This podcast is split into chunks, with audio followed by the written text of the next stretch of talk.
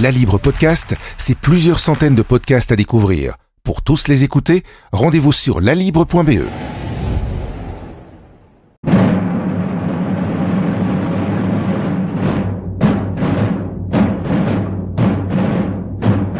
Bienvenue dans ce quatrième épisode de notre série de cinq podcasts consacrés à Napoléon, au bicentenaire de sa mort et aux commémorations de la bataille de Waterloo.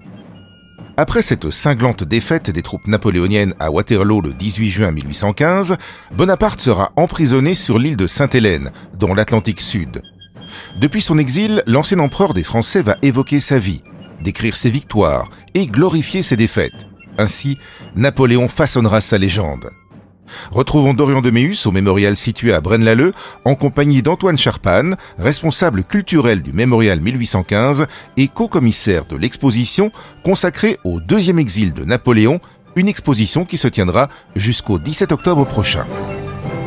Antoine, bonjour. Bonjour. Alors, Napoléon, quand il quitte euh, Waterloo après sa, défaite, il abandonne ses fourgons dont on retrouve ici euh, d'ailleurs quelques euh, objets. Est-ce qu'il pense pouvoir rester au pouvoir à ce moment-là? Oui, c'est son idée principale en fait, rentrer à Paris pour pouvoir bien sûr reprendre la main euh, politiquement. Donc il quitte en effet précipitamment le champ de bataille de Waterloo. Il y abandonne ses fourgons. Ici et là, vous le voyez, en effet, il y a certains objets qui en sont euh, qui en sont issus. Mais le fait est que comme il a pu le faire en Russie en 1812 pendant la retraite, il veut absolument convaincre les chambres de lui donner des pouvoirs élargis pour pouvoir le maintenir euh, à la tête de l'État. Ça va pas se faire. Il va abdiquer au palais de l'Élysée. À ce moment-là, il pense pouvoir se réfugier aux États-Unis ou même en Grande-Bretagne là, c'est pas du tout ce que lui réservent les, Anglais. Non, en fait, il attend, euh, il attend des laissés-passer officiels de la part d'abord du gouvernement provisoire, puis après de, la part de Louis XVIII, même si là, il ne se fait guère d'illusions déjà sur le fait de pouvoir partir aux États-Unis. Mais il faut déjà comprendre, pour un petit peu comprendre cette logique-là, comprendre la position dans laquelle il se trouve. C'est-à-dire que pour lui, même s'il a abdiqué, il est un souverain en exil. Il est toujours l'empereur des Français, Napoléon Ier. Euh, et finalement, partir comme ça, un petit peu comme un fugitif, ce serait complètement perdre la face pour lui politiquement et donc il va refuser, une fois arrivé d'abord en rade de Rochefort et puis sur l'île d'Aix, tous les projets d'évasion qui lui sont proposés, puisque ça dépend bien entendu du fait qu'il ne reçoit pas ses laissés-passer officiels. Une fois qu'il se rend euh, à l'escouade anglais, donc en rade, en rade de Rochefort, là c'est plutôt le, contre-amiral Maitland qui commande le Bellérophon, qui est donc le navire sur lequel il se retrouve, euh, qui lui fait miroiter qu'un exil en Angleterre serait possible, alors qu'en en réalité le gouvernement britannique a déjà bien entendu déjà décidé de sa destination qui sera Saint-Hélène.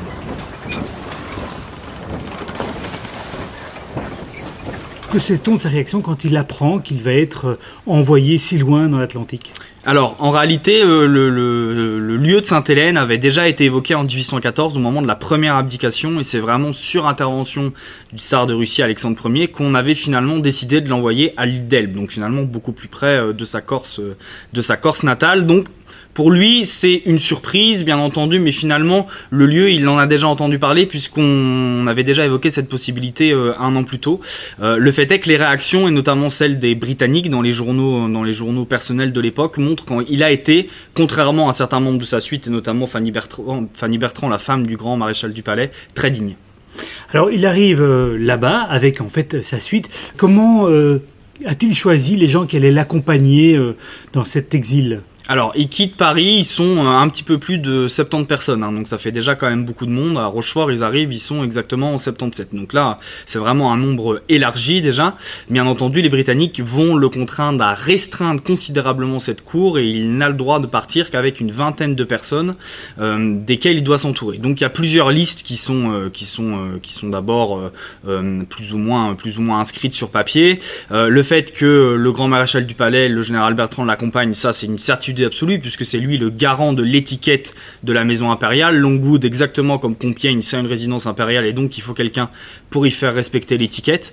Euh, et finalement, les autres s'imposent plus ou moins de même. Le seul qui n'était pas inscrit au départ, c'était le général Gourgaud.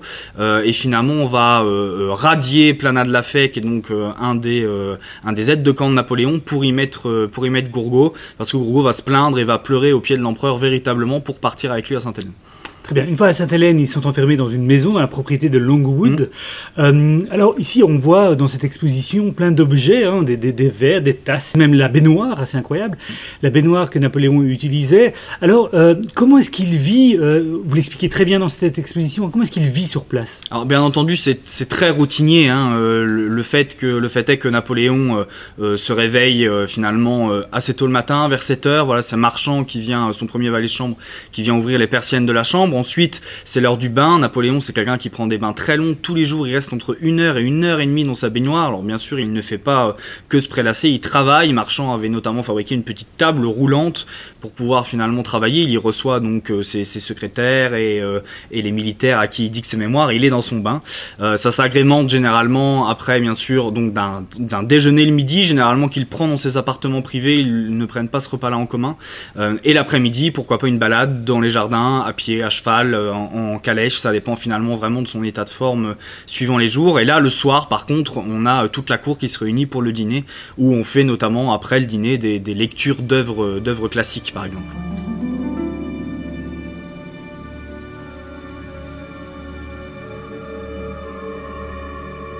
Alors on parle des quatre évangélistes ouais. euh, de l'île de Sainte-Hélène. De, de, de, quoi s'agit-il en fait? Alors c'est ces quatre compagnons à qui il va dicter, euh, il va dicter des écrits. Donc on a Bertrand dont je parlais tout à l'heure, le grand maréchal du palais. On a Gourgaud, Montolon et Emmanuel de Lascaz qui est donc son, euh, son secrétaire. Cette expression on la doit à l'historien Jean Tullard hein, qui finalement parle de quatre évangélistes parce que finalement on peut le dire, l'exil le, hellénien de Napoléon c'est un petit peu euh, comme une crucifixion. C'est-à-dire que là c'est vraiment euh, la mort de Napoléon dans les représentations qu'on peut voir, elle est presque, elle est presque religieuse. Voilà, c'est presque le Christ entouré de ses apôtres. C'est presque ça. On parle souvent du fait qu'il a façonné sa légende à ce moment-là. Vous l'expliquez aussi dans, euh, dans cette exposition où on se trouve à, à Braine-l'Alleud au, au, mémorial. Mais, mais finalement, euh, est-ce qu'il a menti? Est-ce qu'il a exagéré certaines victoires? Parce que certains disent que c'était euh, une exagération totale. Bah, c'est-à-dire que c'est lui qui la fabrique, donc bien sûr il va fabriquer une histoire, euh, son histoire qui va devenir après aussi par le biais des historiens euh, l'histoire officielle. Ça va durer vraiment des dizaines d'années euh, parce que finalement on, considère sa parole comme parole d'évangile pour continuer le parallèle un peu religieux de tout à l'heure, mais c'est vraiment le cas. Alors bien entendu sa vérité est pas la vérité, notamment sur le champ de bataille de Waterloo. Lorsque vous écoutez, lorsque vous lisez son récit de la bataille de Waterloo, il l'a gagné. Alors que bon, on sait tous que on sait tous que c'est une défaite pour lui. Donc le fait est qu'il y a il faut vraiment regarder ça d'un œil critique d'historien et essayer de, peser le pour et le contre. Mais il faut savoir aussi que par exemple, lorsqu'on lit le mémorial de le mémorial de Sainte-Hélène, qu'a écrit donc Emmanuel de Lascaz, ça c'est écrit en 1816, donc Napoléon n'est pas mort du tout encore, hein, puisqu'il meurt en 21. La première mouture, c'est vraiment une mouture finalement de, de journal quotidien de l'exil. Et finalement, Emmanuel Lascaz, qui se fait confisquer ses, ses, écrits, ne va pouvoir les publier qu'en 1823, soit deux ans après la mort de Napoléon.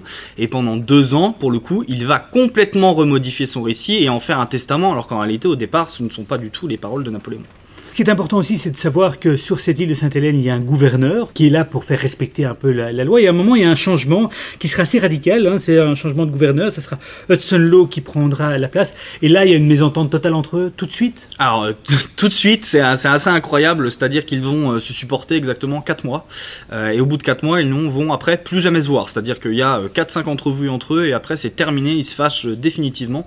En fait, ça se passe plutôt bien avec l'amiral Cockburn qui est donc en fait chargé de l'emmener sur l'île de Sainte-Hélène et donc qui va faire finalement office de euh, gouverneur provisoire. Hudson Law a été choisi très vite là aussi par les Britanniques. Pourquoi? Parce qu'il coche finalement tout, toutes les cases de ce qu'on recherche, c'est-à-dire quelqu'un qui fait pas partie de la haute aristocratie mais qui a quand même un rang euh, assez important et surtout qui ne connaît pas trop de monde au placé qui en cas de scandale du coup n'allait pas éclabousser complètement les, grands pontes britanniques entre guillemets. Donc tout ça est bien sûr choisi avec parcimonie et surtout c'est quelqu'un qui est euh, anti-bonapartiste notoire. Donc à partir de là on était sûr qu'il allait pas se faire influencer.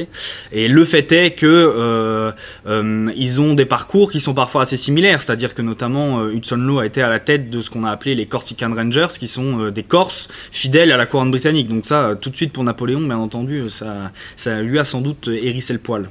Ce qui est important de noter, c'est qu'en effet, à cette époque-là, il y a pas mal de Britanniques qui étaient assez admiratifs par rapport à Napoléon. Oui, tout à fait. On, a toujours euh, euh, cette image de dire que finalement euh, l'Angleterre fait bloc complètement contre Napoléon. C'est pas du tout le cas. on a au pouvoir des conservateurs. Les conservateurs, bien entendu, qui ont mené toutes les campagnes militaires contre Napoléon, se battent contre lui. Donc de fait, sont, contre lui. Mais les libéraux vont se servir de Napoléon, y compris pendant l'exil, finalement au détriment des conservateurs. Et Napoléon espère justement une arrivée de ces libéraux au pouvoir qui pourrait peut-être le libérer du joug de Sainte-Hélène.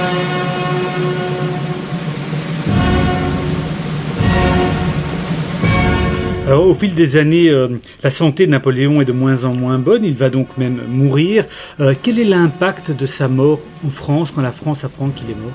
Alors Thierry Lenz a sorti un, ouvrage très intéressant sur ce sujet il y a, quelques années. Et en réalité euh, on pourrait imaginer que c'est un retentissement incroyable puisqu'il a quand même dominé l'Europe euh, pendant plus d'une dizaine d'années et en fait très peu. C'est-à-dire qu'on traite l'information de manière presque banale euh, et que à part bien entendu dans les mouvements bonapartistes, ça fait pas un écho, euh, ça fait pas un écho extraordinaire, mais bien entendu c'est voulu par le pouvoir. Alors, Louis XVIII est au pouvoir à ce moment-là. Peut-être nous expliquer comment est-ce que la monarchie s'est remise en place et qu'est-ce qu'il décide de faire avec les cendres de Napoléon. Alors, en réalité, euh, donc il y a, euh, une première restauration. Donc le 18 revient une première fois en, 1814 et en 1815, euh, ce gouvernement provisoire, qui est mené par Fouché, l'ancien ministre de la police de Napoléon, va va voilà naviguer dans le sens politique. C'est assez compliqué, mais pour pour le dire très simplement, pour le retour pour le retour de Louis XVIII, puisque quand Napoléon abdique le 22 juin, c'est au profit de son fils. Encore une fois, mais le fait est que son fils est déjà à Vienne avec sa mère en Autriche et donc ça va faciliter la tâche de Fouché de manière très claire pour pouvoir ramener les Bourbons et Louis XVIII euh, au pouvoir. Donc Louis XVIII puis son frère Charles X, ils sont au pouvoir en France jusqu'en 1830. En 1830, euh, Charles X il est renversé. Euh, c'est la monarchie de Juillet et Louis-Philippe qui sont mis en place. Et c'est bien entendu un coup politique de celui qu'on appelle le roi des Français. À l'époque, il est plus roi de France, roi des Français, de ramener les cendres de Napoléon et finalement faire unité, faire bloc autour de cette grande figure de l'histoire de France et notamment s'attirer les faveurs des milieux bonapartistes qui sont encore assez présent politiquement. Le choix euh, se tourne vers euh, les Invalides, donc c'est tout à fait prestigieux, c'est au bord de la Seine, c'est au centre de Paris en dessous de la coupole, merveilleux endroit. Est-ce que c'était une erreur de calcul, une erreur de stratégie du roi à l'époque? Alors non, justement, euh, le, calcul est plutôt bon, puisqu'en réalité, on pense d'abord à d'autres endroits, comme on peut le voir ici. Par exemple, on a, euh, on a eu des projets euh, de mettre finalement une crypte en dessous de la colonne Vendôme et d'aller mettre Napoléon sous la colonne Vendôme. Et on a eu peur des mouvements bonapartistes qui pourraient se réunir autour de la place Vendôme. Et donc l'idée de la crypte, c'est finalement de mettre ça aussi dans, un, dans une enceinte qui est militaire, et donc aussi fermée, et qu'on vraiment on minimise là complètement les rassemblements euh, euh, intempestifs entre guillemets.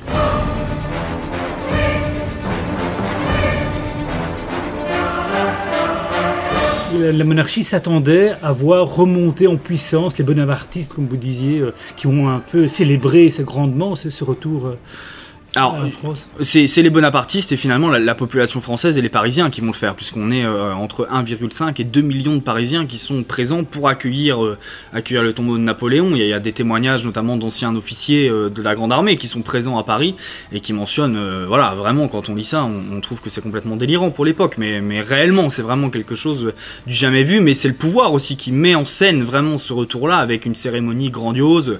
Le, le char funèbre, il est tiré par 4 quadriges, c'est quand même 16 chevaux, donc là c'est quand même aussi un ensemble complètement impressionnant. Bien entendu, c'est fondateur aussi dans, le retour du bonapartisme au pouvoir en France, d'abord en 1848 avec la Seconde République et puis en 1852 avec euh, Napoléon III. Très bien, merci Antoine Charpagne. Je rappelle que vous êtes responsable culturel au mémorial ici à Waterloo et co-commissaire de l'exposition Napoléon, justement sur tout ce dont on a parlé aujourd'hui. Il y a des objets, des documents, euh, des explications qui sont très claires et on peut inviter nos lecteurs, en tout cas, à venir à l'exposition. Merci, à bientôt, au revoir. Avec plaisir.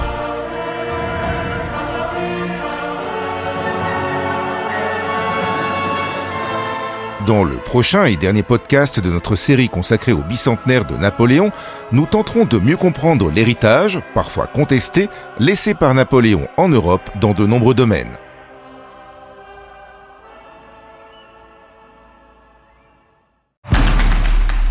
La Libre Podcast, c'est plusieurs centaines de podcasts à découvrir. Pour tous les écouter, rendez-vous sur lalibre.be.